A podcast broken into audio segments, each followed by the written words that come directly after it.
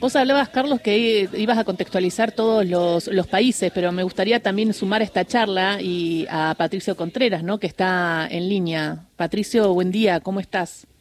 Hola, buen día. Gracias por llamar. Bueno, Patricio es un actor de cine, teatro, televisión, es director. Eh, ayer participó de un importante acto eh, conmemorativo ahí en el Centro Cultural Kirchner.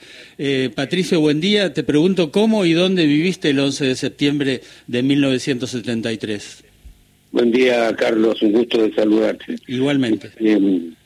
bueno, yo estaba, hice ese Vía Crucis hace 10 años coincidió con un momento que estaba trabajando en Chile y celebré los 10 años, hace 10 años del aniversario 40 del golpe. Y, fue un día que amaneció con sol, yo me levanté muy temprano porque un cambio de mí, este, yo pensaba cumplir con ir al médico esa mañana, tenía un control. Hmm. Y a pesar de que escuché en la radio ya el primer discurso de que ya mm, se, preparaba el golpe ya estaba en marcha, este, salí a la calle a hacer mi trámite.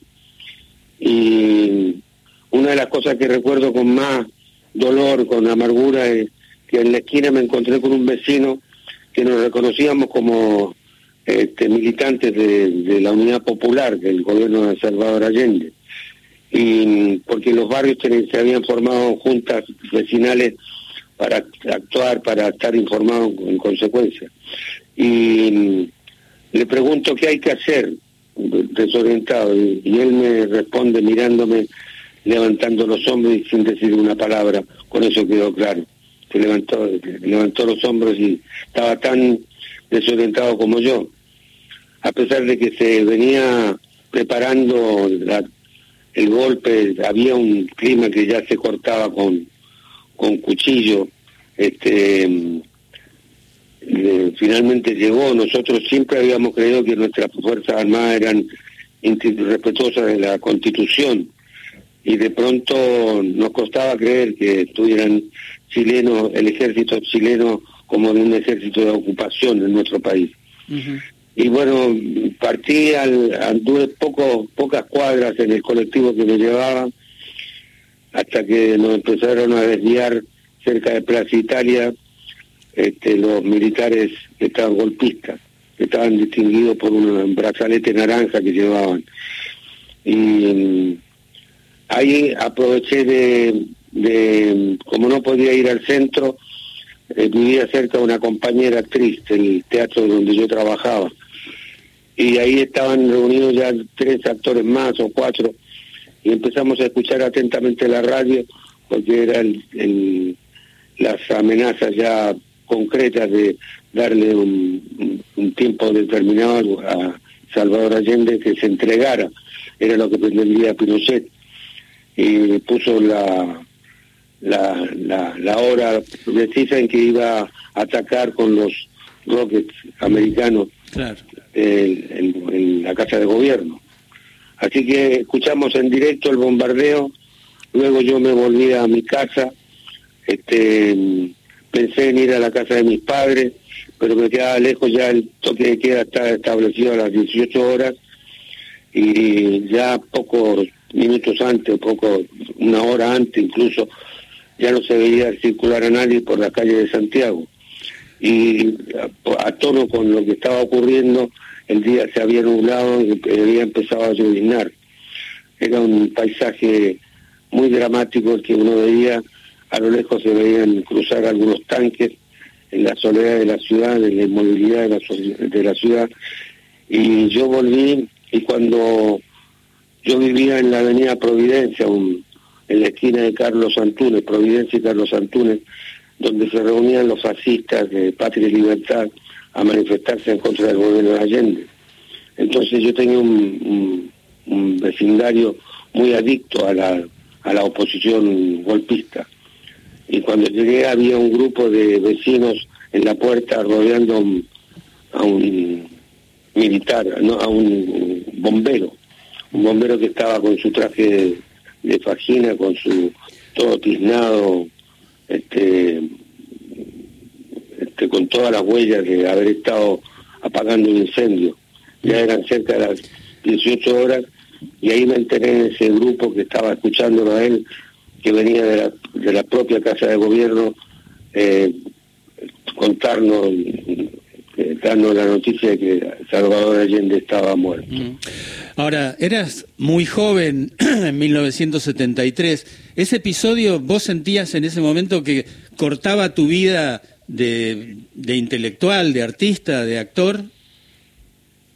Sí, este, no, no pensé en términos personales, sentí una profunda como que mi destino y el destino de mi patria se veía fracturado profundamente. Nosotros hasta ese momento habíamos vivido con la ilusión de, sentíamos que éramos el centro del mundo, con el eslogan aquel del gobierno de Allende, el proyecto de, de la vía de la vía pacífica al socialismo, que es lo que nos había inspirado a todos los que adheríamos al gobierno de Allende, que fue el, el primer presidente en la historia del mundo que fue elegido por el voto popular a pesar de que había sido declaradamente marxista. nadie ignoraba que era un marxista. Y, así todo nos había llegado a los tiros, como suelen llegar los, los movimientos revolucionarios como hasta ese momento nos indicaba la experiencia, que todas las revoluciones se hacían a balazos. Y bueno, este era un proyecto distinto, que como vemos fracasó, no llegó a buen puerto. Entonces, nuestra sensación de jóvenes era que teníamos el socialismo al, alcance de la mano, que estaba Cuba liderando ese proyecto, estaba el Che tratando de encender el continente, la región con un movimiento revolucionario que, que, de, despedirse, de, de distanciarse, de tener eh, soberanía por sobre el mandato del imperio estaba representado obviamente por el, Estados Unidos, ¿no?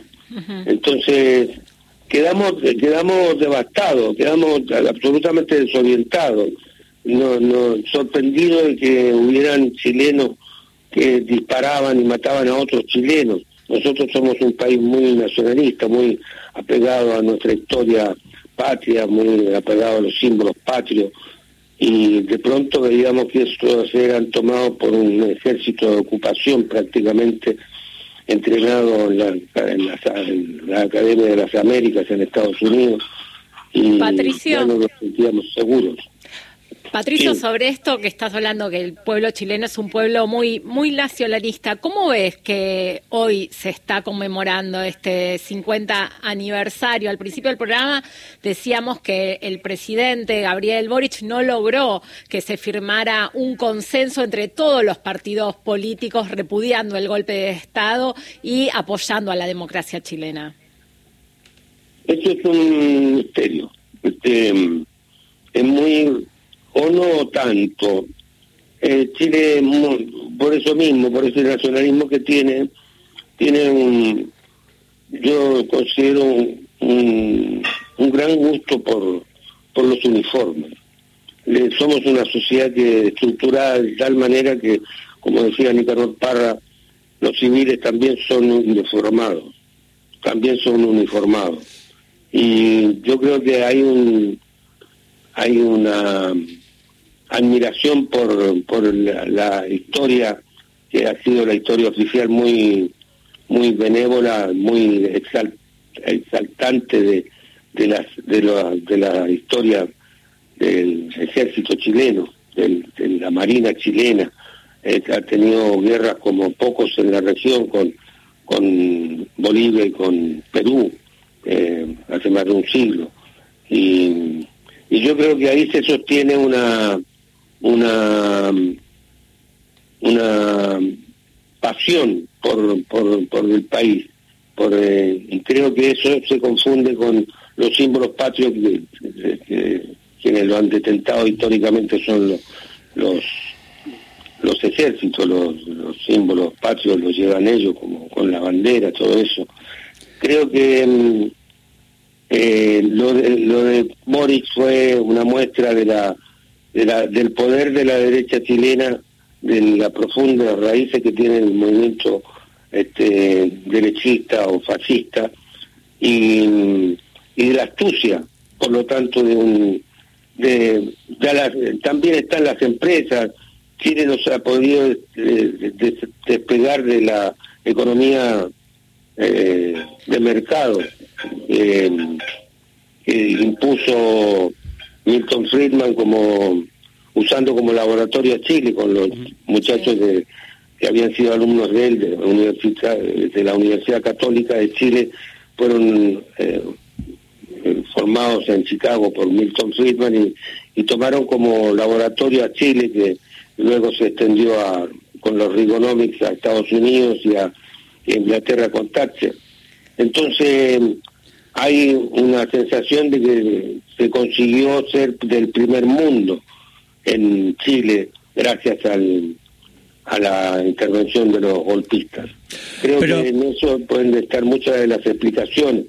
Chile de, de ser un país que entendía que la, la, la, nación era una utopía común, una, una utopía compartida, se transformó en una sociedad de archipiélagos humanos, este, de una sociedad de gente individualista al mango y por una enfermiza eh, adhesión o adicción a la tarjeta de crédito. Mm. Eh, todos viven esa ficción.